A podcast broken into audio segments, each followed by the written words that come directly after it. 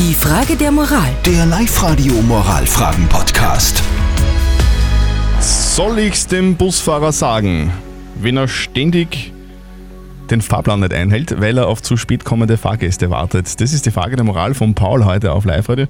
Ich bin sehr auf eure Meinungen gespannt, Antonia. Also ihr habt ja gerade die letzten zwei Songs über WhatsApp abgestimmt und es gibt kein besonders einstimmiges Ergebnis.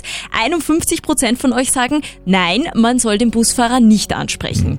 Die Claudia zum Beispiel, die hat uns geschrieben, ich würde mich nicht aufregen, weil irgendwann rennt man selber zum Bus und freut sich, wenn der Fahrer wartet. Okay.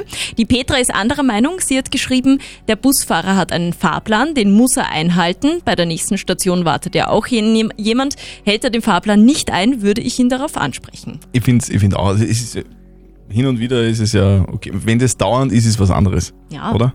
Ja, kommt drauf an.